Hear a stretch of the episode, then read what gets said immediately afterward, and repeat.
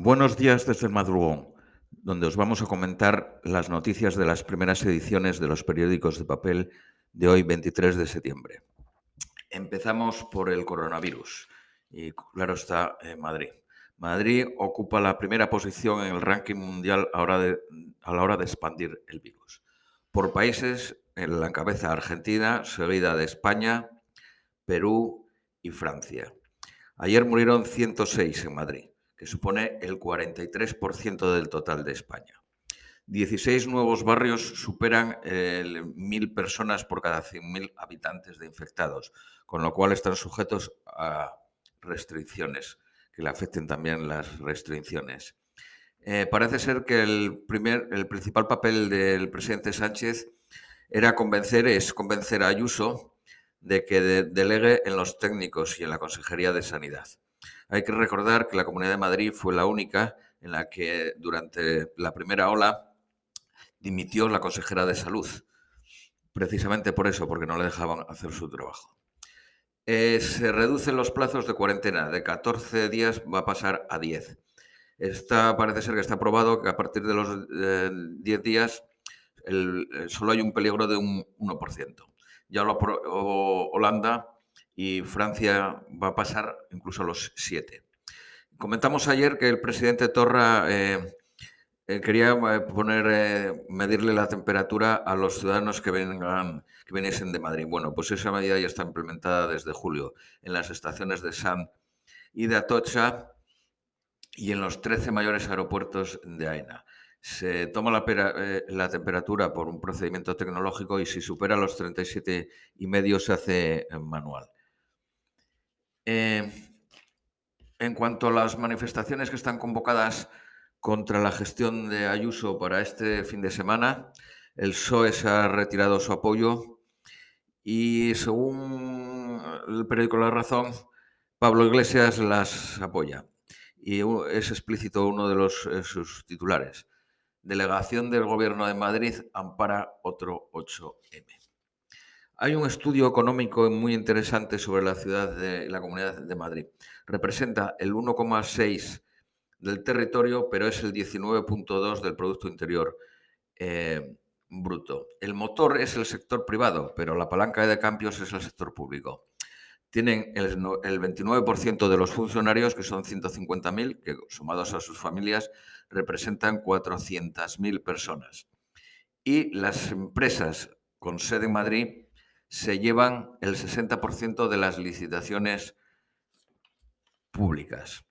Madrid representa el 21% de las ocupaciones cualificadas y su nivel de, estudios universitarios supera el 10% de la media española y su renta per cápita es de 35.000 euros, 36% por encima de la media española. Y interesante es las rebajas fiscales de Madrid.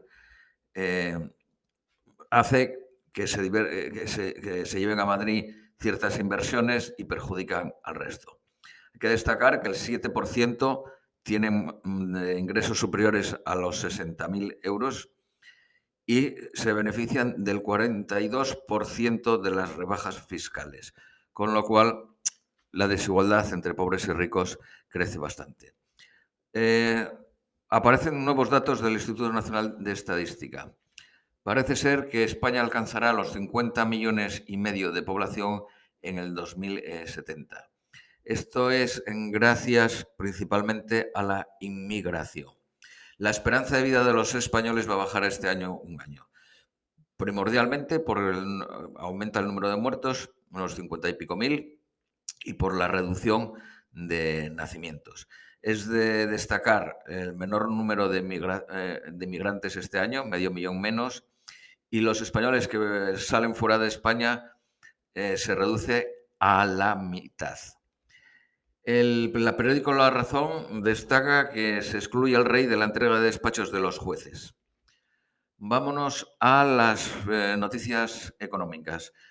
El Banco de Santander va a invertir en cuatro años 20.000 millones para hacer su transición tecnológica. El Banco de Santander tiene 145 millones de clientes, 28 de ellos en Europa que representan el 35% de sus beneficios y 15 de ellos son 15 millones de ellos son clientes digitales. Iberdrola va a eh, abrir en el País Vasco un centro mundial de investigación de redes inteligentes. Se cancelan los viajes del INEM. Esto afecta a 350 hoteles y a 12.000 puestos de trabajo. La cadena hotelera francesa Accor va a suprimir eh, mil puestos de trabajo y la cadena británica Whitbread va a suprimir 6.000, el 18% de su empleo total. Vámonos a las políticas eh, internacionales, a las noticias internacionales. Intervención de Donald Trump en la ONU, eh, acusando a China y a su presidente de ser el causante de, la epidemia, de la pandemia. Dice que China prohibió los, sus vuelos nacionales, pero no hizo así con los internacionales, con lo cual mandó a infectar al resto del mundo. Y luego que mintió porque dijo que los asintomáticos no, contagiaban. Eh, se pospone la cumbre de los eh, jefes de Estado y de Gobierno en Europa por eh, la cuarentena del presidente de su comisión, el belga Mitchell, que estuvo en contacto con un agente de la seguridad se pospone al, uno, al primero y al segundo de octubre.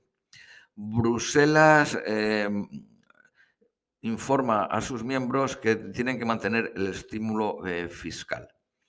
Para ello se, suspende el pacto fiscal, que era el, que fijaba el límite del, déficit y de la deuda. Se cancela para el 2021 y aunque se recupere en el 2022, será aplicable para el 2022. 23. Eh, escándalo en Holanda por el sueldo de una de las hijas del rey, de Amalia de Holanda. 23.000 oracos al mes por no hacer prácticamente nada. Según la razón, compara el presupuesto de la Casa Real holandesa, 44 eh, millones y medio, con la española, alrededor de 8 millones. Vámonos a las noticias de los periódicos ingleses. 4.926 afectados ayer, comparado con la de antes de ayer, que eran 4.269.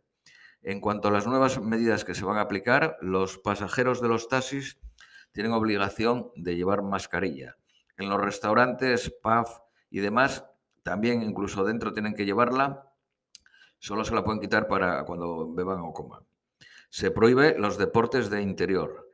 En las bodas se limita a 15 y se mantiene a 15 personas de asistentes y se mantiene los 30 eh, a los funerales. Eh, y en cuanto a restringir el horario al cierre de los pubs y los restaurantes a las 10 de la noche, el consejero delegado de una de las cadenas de pubs más importantes de Inglaterra, Spoon, eh, señala que no hay ninguna evidencia científica de que los pubs sean un foco de transmisión de la enfermedad él dice que en su compañía, que tiene 861 PAF, se infectaron 51 eh, PAF, pero de esos 51, solo 40 se infectó un empleado. Y el consejero delegado de Ryanair dice que se están equivocando porque están poniendo el foco en el número de infectados y sin embargo los, hospitales están vacíos. Lo que hay que tener en cuenta porque el confinamiento, mm, el principal objetivo del confinamiento es evitar el colapso del sistema sanitario, pero esta segunda ola es mucho menos virulenta. Eh, si ayer comentamos que en España se necesitaban 88.000 enfermeras, en Inglaterra se necesitan 40.000 eh, nuevas enfermeras. Es de destacar que salen de la profesión el 28% después de, tres años. Eh, dice que la principal causa es el, los turnos de 12 horas. Es necesario volverlos a pasar a 8. Esto es todo por hoy. Que tengáis un buen día.